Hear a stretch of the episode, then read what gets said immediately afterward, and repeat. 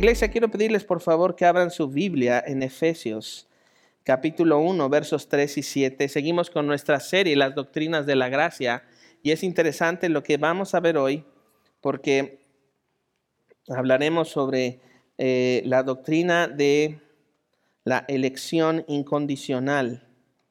Hablar de las doctrinas de la gracia no es que estamos tomando un mazo para pegarle en la cabeza a alguien, sino estamos hablando de la gracia y de la gracia que Dios trae de manera aplicativa día a día. Entonces vamos a Efesios capítulo 1, versos 3 al 7. Quiero seguir contigo en nuestra meta en, esta serie, las doctrinas de la gracia. Y quiero que me acompañes con tu vista. ¿Ya estás ahí en Efesios? Capítulo 1, versos ¿cuál? ¿Tres al cuál? Muy bien. Sígueme con tu vista. La palabra del Señor dice así, bendito sea el Dios y Padre de nuestro Señor Jesucristo, que nos bendijo con toda bendición espiritual en los lugares celestiales en Cristo, según nos escogió en Él antes de la fundación del mundo, para que fuésemos santos y sin mancha delante de Él, en amor habiéndonos predestinado para ser adoptados hijos suyos por medio de Jesucristo, según el puro afecto de su voluntad, para alabanza de su gloria alabanza de, de, de, la gloria de su gracia, con la cual nos hizo aceptos en el amado, en quien tenemos redención por su sangre, el perdón de pecados, según las riquezas de su gracia. Inclina tu rostro, vamos a orar. Padre bueno, Padre santo y lleno de misericordia y de gracia, esta mañana queremos pedirte que concentres nuestra mente, Señor, y concentres nuestro corazón en la autoridad de tu palabra, en la sencillez pero en la profundidad, Señor, de esta eh, verdad, de esta doctrina de la elección incondicional. Gracias, Señor, por mostrarnos en tu palabra lo que tú has inspirado para que nosotros podamos creerlo. Esto no es propiamente un tema de Calvino o para ser calvinistas, sino es un tema, Señor, que viene de la profundidad de tu palabra. Gracias, Señor, porque podemos nosotros recurrir a tu palabra y permanecer en ella. Bendícenos, Señor, y abre nuestro entendimiento, de manera que nuestro entendimiento, Señor, sea alimentado por la verdad que solamente hay en Jesucristo. Oramos estas cosas en el nombre de Jesús. Amén y amén. La semana pasada eh, tomamos, eh, mi esposa y yo, un tiempo para descansar y estaba reflexionando en lo siguiente. Y quiero que mires tu pantalla. Esto fue lo que reflexioné esta semana. Es Dios no cambia. Mujeres y hombres no podemos cambiar, pero solamente Cristo puede transformarnos. Eso es, algo que está claramente no a la distancia, no lejos, sino en el aquí y en el ahora. No podemos cambiar. Tú no puedes decir, hoy voy a cambiar y voy a ser una persona nueva. Inclusive hay hasta una canción, ¿no? Esta mujer, ¿cómo se llama? La Alexio, ¿no? Hoy voy a cambiar. ¿Cómo se llama esa canción? ¿Hoy voy a cambiar? Mudanza, sí, cierto, yo sabía que era una sola palabra. ¿Cuántas, ¿Cuántas personas han cantado esa alabanza? ¿Cuántas veces, ¿Cuántas veces se han tirado así de voy a cambiar y, ya uno casi vomita de dolor y dices, esta, y, y, luego hasta le encuentra sentido a esa doctrina de la mudanza, ¿no? Voy a dejar qué, mis qué, ajá, y, lo, y resentimientos todo. Y si estás hasta cantando con resentimiento, ¿cuál que estás dejando? Y luego, ¿qué más dice? Resentimientos todos y qué más. Es una teología de vida, ¿eh? Eso, o sea, neta. Entonces, el pastor habló de mudanzas, hoy de tu vida, Alessio. No, espérame, quiero que nos pongamos a nivel de cancha para entender estas cosas que están en la profundidad de nuestro corazón y que son parte de nuestra forma de vida en México. También esta canción de este, eh, Amar y Querer. ¿Quién cantaba esa? Ah, qué bárbaros, pero mira, mis hijos luego, luego brincaron. Pero, qué, cuál, es la, ¿cuál es la teología de esa canción? Que amar y querer no es lo mismo, ¿sí o no? El que, el, el que quiere pretende qué? Ajá. ¿Y el que ama, ¿para qué? Su vida la da. Ay, qué bárbaros. A ver, díganme Génesis 1.1. Ah, ¿verdad? Pero sabes que todas estas son teologías que nosotros tenemos. Y la palabra teología es teos, Dios, logía, estudio. pero nuestra concepción y nuestra cosmovisión, es decir, cómo nosotros vemos el mundo y lo que nos rodea, las personas que nos rodean, tiene mucho que ver con lo que cantamos. Por eso les insisto, canta con alegría, canta fuerte, adora al Señor, es lo mejor que podemos, alimenta tu alma con lo que la Biblia dice al cantarlo. Porque ahí andamos sufriendo con mudanzas o con el amar y querer y que tú no me amas y yo sí te amo y que mira que yo primero. Pero eso es parte de nuestro estilo de vida. Ahora no se hagan, todos le han hecho al karaoke cantando esas canciones, la neta, la verdad. No, nada más en familia, por eso es la misma cosa, es la misma cosa. Todos han cantado en karaoke esas cosas. Es más, ya me gustaría verlos a todos cuando es karaoke, o sea, su vida se transforma. Son otra persona. Y es cierto. Pero queremos también mirar lo que la palabra de Dios dice, porque realmente esta conclusión fue, eh, o sea, no, no, no podemos cambiar. Pero Dios no cambia. Dios no cambia. Hay cosas que no cambian. Dios no cambia. Nosotros no podemos cambiar. Ahora tú puedes decir, uy, pastor, pues qué ánimo nos eches. Imagínate yo viviendo con este individuo. ¿No va a cambiar nunca? Respuesta, no. Ahora tú puedes decir, yo me casé con con esta mujer que el Señor me envió, ¿no va a cambiar? Respuesta, no, no va a cambiar. Entonces lo que me toca es tu cruz. no, solamente Cristo puede transformar. Queremos que las personas cambien a nuestra imagen y semejanza. Queremos que nuestro esposo o nuestra esposa cambie a nuestra imagen y semejanza. ¿Cuántas veces? Pero es que yo quisiera que tú fueras. eso es lo que tú quieres pero no es la transformación que podemos sufrir por el poder del Evangelio, que es salvación para nosotros. Solamente Cristo puede transformarnos. Mira, quiero que veas el verso 3 de lo que hemos leído. Capítulo 1 de Efesios, verso 3 dice, bendito sea el Dios y Padre de nuestro Señor Jesucristo, que nos bendijo con toda bendición espiritual en los lugares celestiales en Cristo. Ahora, subraya esta parte, nos bendijo con toda bendición espiritual con toda bendición espiritual. Ahora, ¿quién es el que nos ha bendecido? Respuesta, el Dios y Padre de nuestro Señor Jesucristo. El Dios y Padre de nuestro Señor Jesucristo es quien nos ha bendecido. Ahora, la primera palabra de este verso es bendito. Ahora, quiero que veas esto. La vida de una persona transformada no solo se ve en lo que hace, sino también en lo que dice. Una persona que está sufriendo una transformación en su vida por el poder del Evangelio, no nada más se ve en lo que hace, sino en lo que dice y cómo lo dice. Lo que tú dices y cómo lo expresas es una transformación. Ahora, Pablo era alguien que perseguía a la iglesia. Pablo era alguien que perseguía a la iglesia, ¿sí o no? Y entonces, cuando el Señor Jesús lo, en su camino lo detiene, acuérdense, no lo tumbó de un caballo. ¿Cuántos creían eso? No, no había ni caballo, pues, hombre, el hombre iba caminando, pero nos gusta hacer nuestras ideas estilo Lupita D'Alessio y José José. No dice la Biblia que iba en caballo, iba caminando. Y una luz resplandeciente, porque el Señor Jesús se pone en medio de él y dice, épale. Ah, entonces él cae al suelo, pero no iba en caballo. Y ahí nos gusta, no, y entonces lo tiró de su caballo. No había caballo, hombre, iba caminando. Entonces, nosotros tenemos que ver que la primera palabra que Pablo utiliza es bendito. Y la palabra bendito quiere decir, es para, específicamente cuando lo decimos hacia Dios, quiere decir esto, es adorable. Ahora te pregunto, ¿Dios es adorable? Ahora, ¿qué pasa cuando dices a tu hijo o a tu hijita, ay, mira nomás qué adorable, qué bonita cosita del Señor, pecadorcita, llenita de carne? Pervertida y pervertido hasta más no poder de pecado. Pero es adorable. no, no es adorable. Es un mini psicópata lleno de un montón de pecado. La peor herencia que le damos a nuestros hijos es pecado. Lo primero que les heredamos a ellos es pecado. Ahora, no digas a tu esposo, sí, ya me di cuenta, mira cómo nos salió esta cosa. No, lo que quiero que veas es lo siguiente cómo el Señor transforma a un hombre el que perseguía a Jesús. Y lo primero que él dice es, bendito, tú eres adorable. Y entonces, adorable es a lo que nosotros podemos hablar de Dios.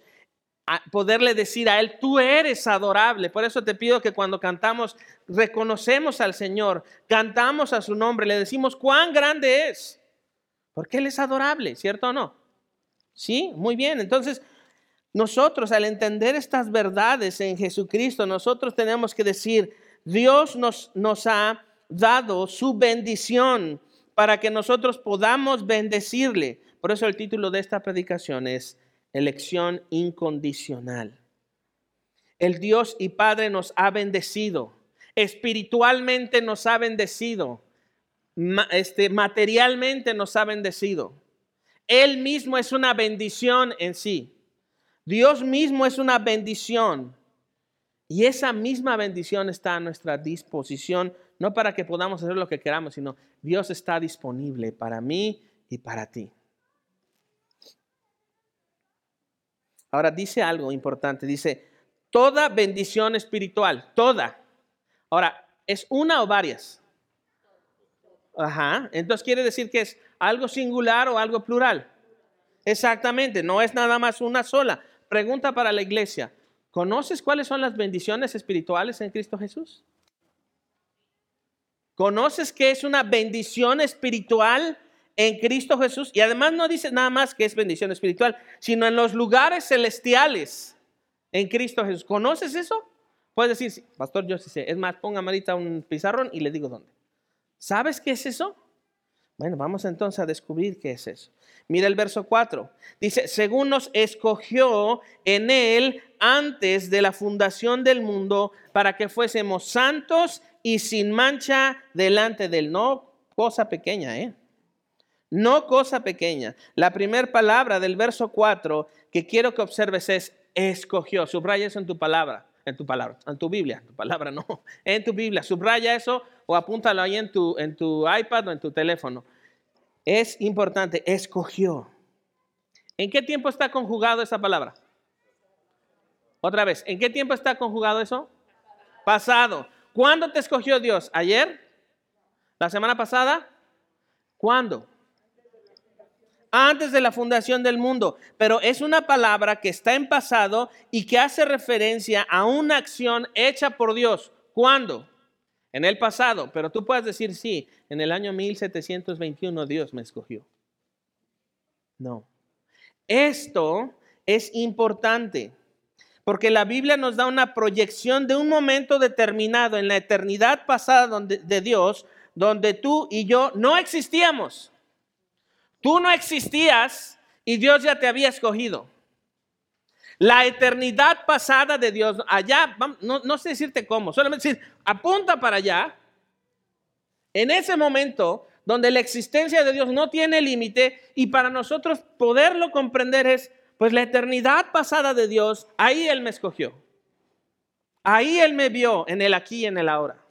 Y si Él me vio y me ha escogido, antes de que todo sucediera, donde yo no existía, donde mis obras no existían, y donde Dios me elige, antes de que todo fuera fundado. Eso quiere decir que hay un principio que nos arroja la primer bendición, que es ser escogidos. La primer bendición espiritual en Jesucristo es ser escogidos. Si es que apunta eso. La primer bendición espiritual es que Él me escogió. Es una bendición ser escogido por Dios. Es una bendición que Él diga, yo te elijo a ti. Eso es ser bendecido. Mira la pantalla. Este es un principio que necesitamos entender. Nuestra salvación solo descansa en la elección de Dios. Si Dios me ha escogido, si Dios me ha elegido, eso es la plataforma que me ayuda a entender por qué ahora soy salvo. No porque yo pueda alcanzar, convencer a Dios en su pasado para que hoy me garantice que Él me ama, para que yo tenga un futuro asegurado. No se puede. Él, su elección es la base de mi salvación. Él me eligió. Él dijo, yo quiero a Él. Yo quiero a ella. Ahora, ¿tú estabas cuando Él te eligió? Así como, yo, señor, ándale, no seas así. Ándale, mira, te va a ir bien. Mira nada más que muñecazo te vas a llevar. Órale. Es más, te prometo que si me eliges, todo va a estar bien. Y así como quiero decir, pues sí me hace falta alguien como este hombre. Déjame pensarlo, ahorita ¿no? no lo tengo en mi colección. Déjame pensar si este mexicanito, esta mexicanita, pues, pues sí se ve bien, ¿no? Mamá le sale bien el cabello dorado. No, Él elige soberanamente, sin que tú estés. Él te está diciendo a Él. Porque Él nada lo limita, nada le, le es un freno. Él elige, punto. Entonces, quiero que apuntes este principio. Nuestra salvación solo descansa en la elección de Dios. Es decir, Dios no me salva por mis buenas obras. Dios no me salva porque yo sea una buena persona y atienda a mi casa, y atienda a mis hijos, y atienda a mi esposa, y atienda a la iglesia. Sea pastor, pues ¿qué pasó? Pues allá hay como que un grado más arriba. No, Dios no me salva por eso. Dios no me da su salvación por lo que yo haga. Dios me da su salvación porque Él me elige. Y eso es una seguridad. Ahí puedo estar seguro. Dios no me ama porque sea bueno. No soy bueno. No somos buenos. Ahora, cuesta trabajo decir, no soy bueno. Pero no, si soy bueno, pues no hago estas cosas. La comparativa de eso es que sí soy bueno porque yo no hago lo que esa persona hace. Sí soy bueno porque hago estas otras cosas. Pero lamento mucho escuchar en Iglesia Central que creemos que somos buenos. El fondo de eso es, no te necesito Dios. Solamente ayúdame y bendíceme. Lo, lo demás de ser bueno me encargo yo. Ahora, ¿por qué podemos afirmar esto? Sigue el resto del verso 4, sígueme ahí. Según nos escogió en él antes de la fundación del mundo, para que fuésemos qué? ¿Y sin qué? Si Dios me está escogiendo para que yo sea santo, la implicación es que yo soy malo. Si yo fuera santo sin Dios, ¿para qué Dios me escoge para hacer algo que ya soy? Si Él me escogió para que yo sea santo, es porque no lo soy. Por lo tanto, no soy bueno. Y eso no es para que nos sintamos ofendidos. No me digas, sí, pastor, ¿eh? yo sí soy buena onda. Soy buenita onda. No, es para que veas la realidad de lo que Dios está diciendo que somos. Estamos perdidos sin Cristo. Pero ahora el poder entender que su gracia y su amor y su elección nos conduce a que seamos para Él lo que solamente Él nos puede hacer, entonces tiene sentido por qué decir, Dios no cambia, el hombre no puede cambiar, solamente Cristo nos puede transformar. Si Dios te eligió para algo que no eres, es porque no lo eres. Y fin de la discusión. ¿Sí? ¿Sí? ¿Podemos seguir con eso? Ahora, alguien puede afirmar esto. ¿Para qué me escogió Dios? O puede hacer la pregunta, ¿para qué me escogió Dios? Dile a la persona al lado, ¿para qué me escogió Dios? Pregúntale, ¿tú sabes para qué me escogió Dios? ¿Para qué me escogió? ¿Para qué tendría que escogerme? ¿Por qué, ¿Por qué Dios tendría que elegirme? Ahora, ¿tengo yo la necesidad de que Dios me elija? Déjame darte esta respuesta. Dios me escogió. Y mira lo que dice tu Biblia para que sea santo y sin mancha. Dos cosas en la aspiración de Dios y el estándar que Dios tiene. Santo y sin mancha. Santo, apartado del pecado y del mundo y vivir para Dios. Sin mancha, es decir, sin culpa, sin condena, sin la vergüenza de... Agarrar a un perro dálmata y sacudirlo para que se le quiten las machitas. O sea, no se puede. Efectivamente, no puedes hacerlo. Tú no puedes cambiar, pero Cristo sí te puede transformar. ¿Cómo se siente vivir con vergüenza? ¿Cómo se siente vivir avergonzado? ¿Cómo se siente vivir con culpa, iglesia? Ahora, Dios te llama una vida sin vergüenza. Eres un sinvergüenza. Sí, somos sinvergüenzas en Cristo, sin vergüenza en que no hay vergüenza, que no hay condenación, que podemos entrar delante de Dios con alegría por medio de Jesucristo. Ahora, ¿cómo va a ser cuando llegues al cielo? ¿Ah, ¿Lo has pensado alguna vez? ¿Quién te va a presentar con el Señor? ¿Quién? O más allá así como, buenas tardes, este, ¿puede pasar? quiero. ¿Quiero qué? Pues pasar. Pero ¿cómo va a ser cuando? O sea, ¿quién te va a presentar con el Señor? Ajá, entonces va a venir Jesús así. No, yo no quiero ir, Señor. No, espérame, ¿qué me van a hacer? Nada. Pásale. Pasa. Y entra si está Dios en su trono. Imagínate eso. Dios está en su trono. Ahora, ¿cómo está? Así como... Cuando, cuando Elías me, abraza, mi hijo el menor, me abraza siempre y digo... Y va a estar Dios así. No más. Así me gustaba que llegaras. Ándale, humilladito, sin vergüenza. Pásele, pues ya que, ya estás aquí. No, Jesús te va a presentar con gran alegría. Judas lo dice en su doxología. Y aquel que es poderoso para presentarnos sin mancha y con gran alegría delante de nuestro Dios. Así, Señor, aquí está. Lo traje. ¿Cómo costó? Pero lo traje. Ahora, ¿le costó a Dios? ¿Le costó a Jesús? Pero todo comenzó en su elección. Él me eligió para él. Entonces, aquí están las dos primeras bendiciones espirituales. Ser escogido, es decir, ser elegido por Dios. Y la segunda es santo, sin mancha. Segunda bendición espiritual en Cristo Jesús, en los lugares celestiales, para aquellos que estamos en Cristo Jesús y el Espíritu Santo vive dentro de nosotros. Santo. ¿Aquí hay alguien que es santo? Bueno, pastor, es que usted es, el pastor. No. Voy a preguntar, ¿aquí hay alguien que es santo? ¿Por qué no levantan la mano? No, pues es que no sabes, si yo te platico, te vas a ir, pero de boca. ¿Sabes por qué no creemos que somos santos? Porque no podemos empatar. Yo he hecho esto y no empata con lo que Dios dice que es santo, pero no depende de ti. Depende de lo que Dios ha hecho por ti. Ahora, piensa esto.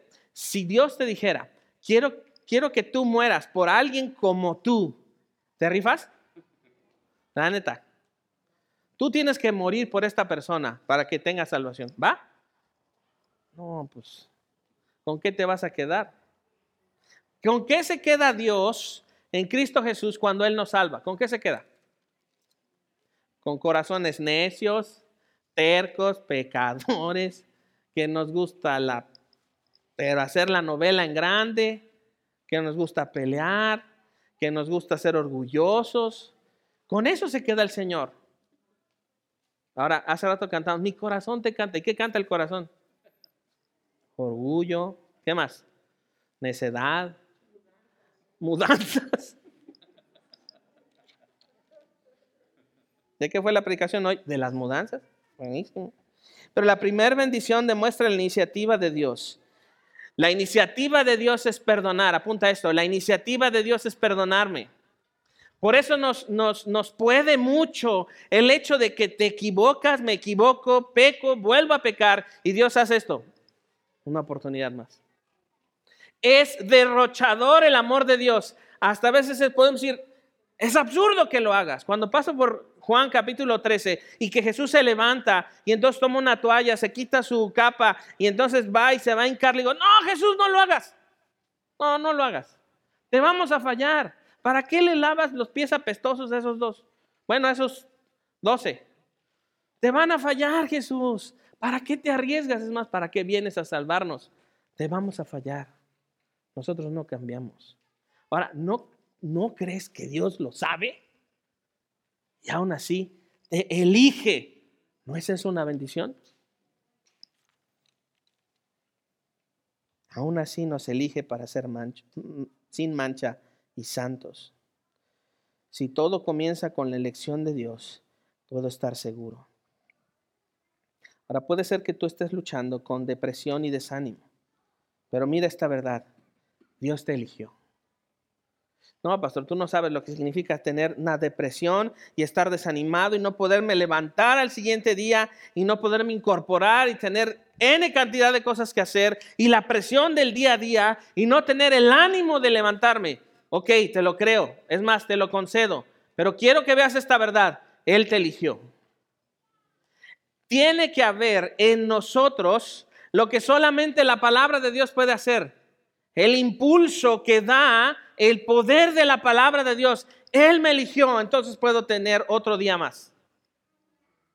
Él me eligió para que yo sea santo, entonces eso impulsa en mí continuar hacia adelante. ¿Estás conmigo? Puede ser que estés luchando con la vergüenza de un pecado pasado o con el peso del pasado. Mira esta verdad, Dios te eligió.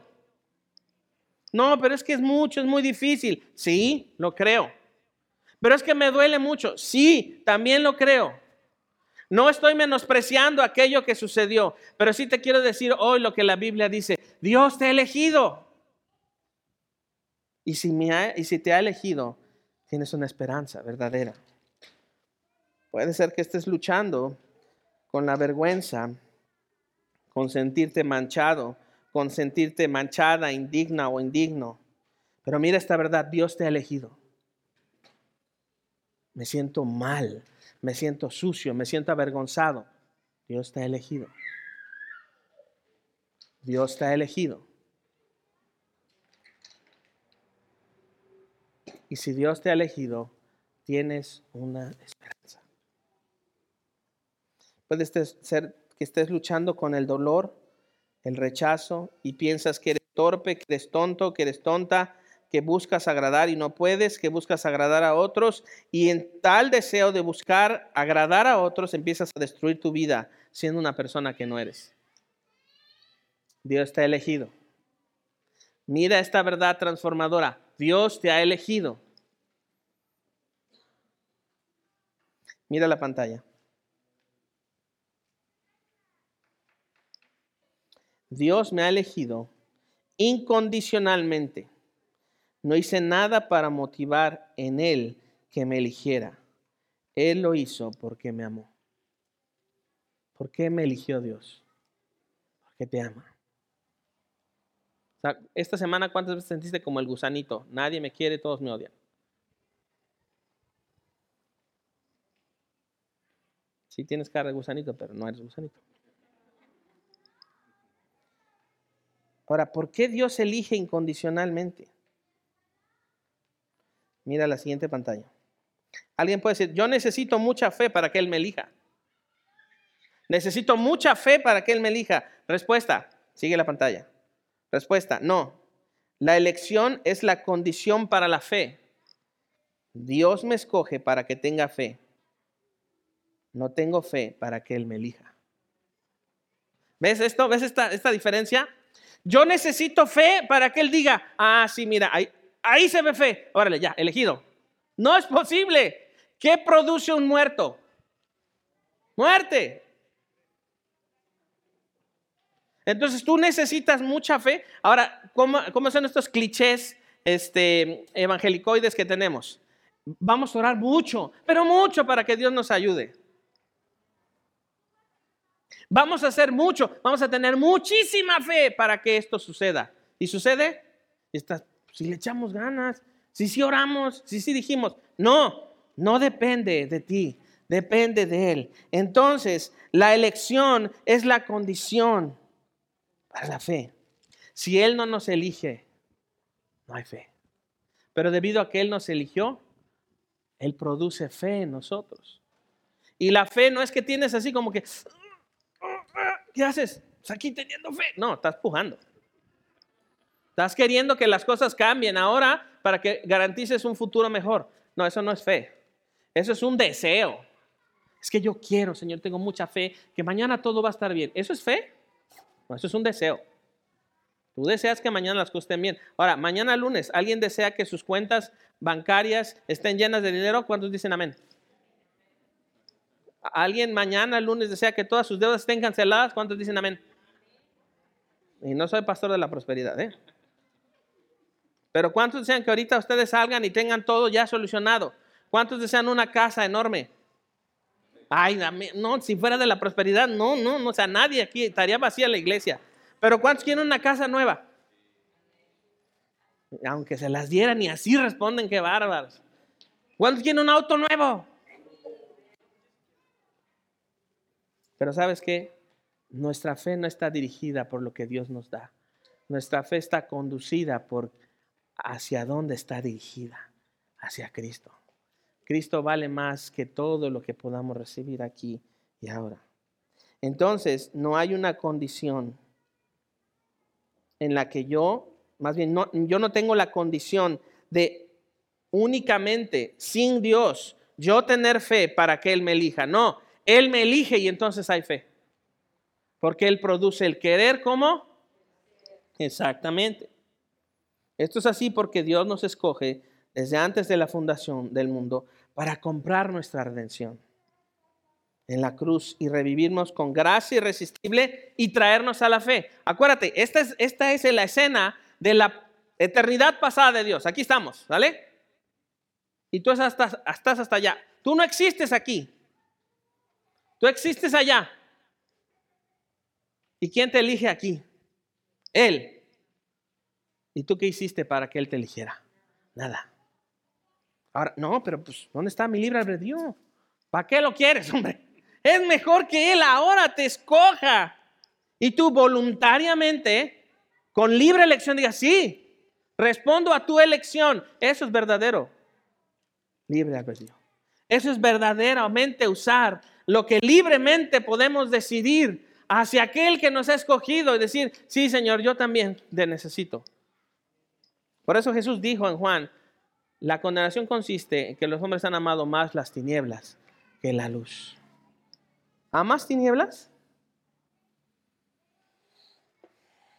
Yo no quiero amar tinieblas. Mira el verso 5, vamos a tu Biblia. Es más, ¿cuál es la primera, cuál es la primera este, bendición espiritual en Cristo? Ser escogido. ¿Cuál es la segunda? Santos. Verso 5. En amor, habiéndonos predestinado para ser adoptados hijos suyos por medio de Jesucristo, según el puro afecto de qué? De su voluntad. Tercera bendición en Cristo, predestinado. La palabra predestinado es la palabra prorizo. Y, la, y es pro, es de antemano, y es algo que denota una determinación anterior a ti. Dios tuvo la determinación en su pasado eterno de seleccionarte acá para que tú le conozcas. Dios no está gobernado por el tiempo, Él vive por encima del tiempo. Es decir, de manera anticipada, Dios te destinó para que lo conozcas, lo cual es para su gloria y para tu bien. Ese es el Dios que estamos adorando. Ese es el Dios adorable. Ese es el Dios verdadero. Póngame atención acá, por favor, familia. Dios ha destinado vida para que lo conozcamos. Ahora, pregunta, ¿para qué Dios te predestina? Si es antes de todo, Él me destina para, ¿para qué lo hace? La respuesta está en, en la palabra, en lo que es la cuarta bendición espiritual, para ser adoptados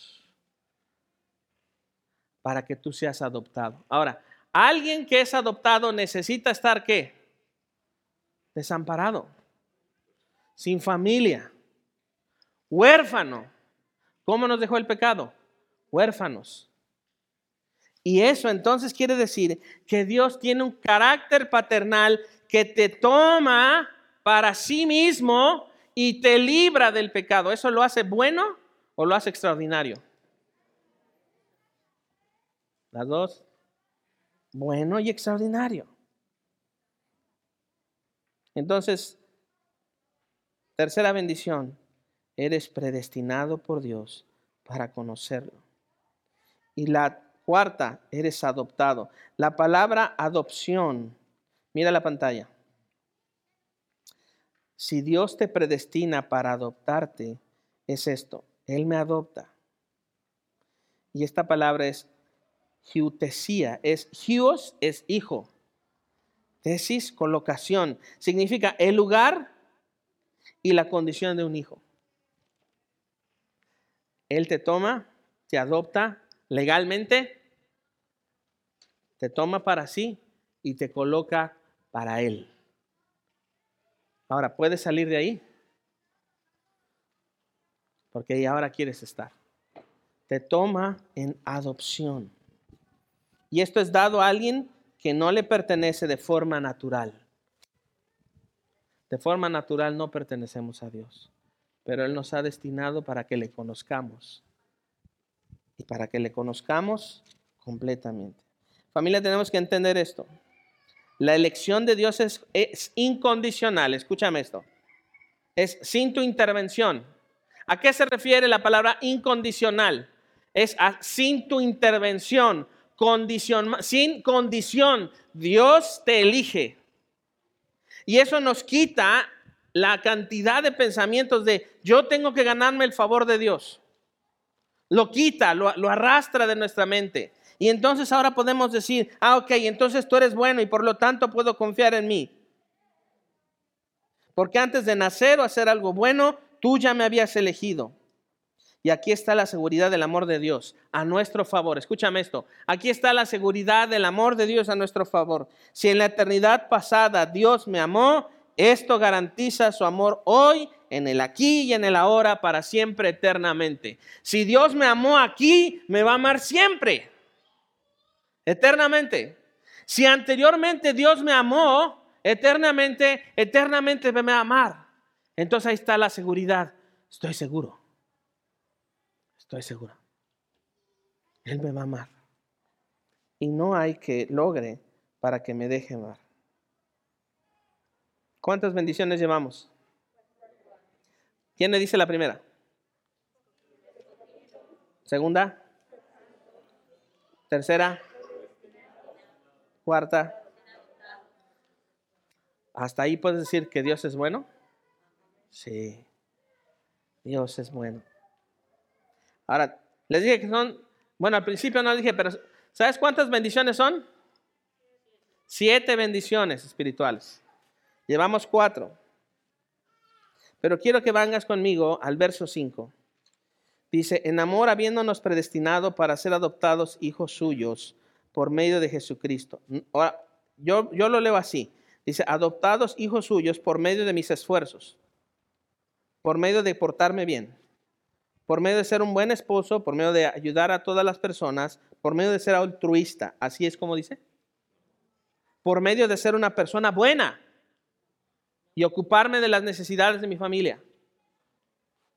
Es más, por medio de ser un buen pastor, por medio de tener buenos hijos, una buena familia. No, ¿qué dice ahí? hijos suyos, ¿por medio de quién? Esto se resume en una sola palabra, consumado es. ¿Jesucristo basta? Ahora, ¿por qué no nos entregamos a Él? ¿Por qué no venimos y me rindo a ti, Señor? ¿Sabes por cuál es el mayor problema que tenemos los cristianos? Que no conocemos quién es Dios. Que no le conocemos que no sabemos quién Él es, solamente a tientas estamos, sí, sí, se oye bonito, se oye bien. Pero necesitamos conocer con Él para que veas qué exagerado Dios es y puedas decir, sí, yo necesito conocer la profundidad de la gloria de Dios y caminar para Él aquí y ahora y eternamente. Entonces quiero que veas esto. Por medio de Jesús, tú eres hijo de Dios. Tú eres entonces el receptor del esfuerzo de otro. Tú y yo estamos recibiendo los beneficios de que otro se esforzó en la cruz para que tú puedas decir, ah, gracias. Gracias. ¿Qué hubiera pasado si Jesús hubiera bajado de la cruz? ¿Podía hacerlo? Está así, colgado y se quita los clavos, se quita el otro, restaura su cuerpo, se quita la corona, yo no necesito esto. ¡Bum! Se acaba todo así. Sería bueno eso. Tendríamos una oportunidad. Para los que les gustan los cómics y esas ondas y lo de los superhéroes, ¿se acuerdan los que vieron la película esta de el que hace así, ¿cómo se llama? El chasquido. Thanos y ¿cómo se llama la película? Avengers, ¿no? ¿Qué hace el Thanos cuando ya tiene todas las piedritas así? ¿Qué les pasa a todos? Se empiezan a deshacer. Imagínate que Jesús dijera, basta, No más. Yo no necesito a ustedes. Ustedes me necesitan a mí, pero ustedes me han negado. Se acabó. Y justicia absoluta. Punto. Y Él nos borrara de todo y acabara con nosotros. Y no tuviéramos una oportunidad y hubiera simple y sencillamente olvido de la humanidad. Y Dios puede hacer otro humano que sea fiel y verdadero. Pero Dios no quiso. Y no porque Él fuera malo, sino porque si Dios hubiera permitido eso, si Jesús hubiera bajado de la cruz, ¿sabes qué sucedería? La justicia de Dios iba a gritar, tú eres bueno, tú los puedes salvar. Dios nunca va a ir en contra de lo que Él es. Si la eternidad pasada Dios me amó, tengo su amor garantizado. Tengo su amor Ahora mira lo que dice el verso 5. Según el puro afecto de su voluntad. Subraya la palabra afecto. ¿Sabes que Dios tiene sentimientos? ¿Sabes que Dios tiene afectos?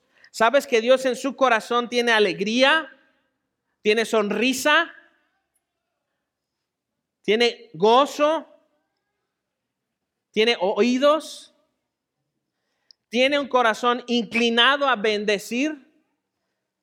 ¿Cuántas veces has leído en Salmos? Inclina tu oído hacia mí. Es que Dios literalmente hace esto. Y Él sabe y escucha. Si el puro afecto de la voluntad de Dios es bendecirte de esa manera, ¿con qué Dios estamos tratando? Eso es, algo tremendo. El afecto de la voluntad de Dios es cambiarnos para su gloria. Mira el verso 6, para alabanza de la gloria de su gracia. Les dije que son siete bendiciones espirituales, ¿verdad? Pues les voy a dejar picados para la próxima semana. Veremos los tres. Continuará la serie. Iglesia, quiero que pongan esto en su corazón. Dios te ha escogido, te ha santificado, te ha predestinado, te ha adoptado y eso lo hace bueno.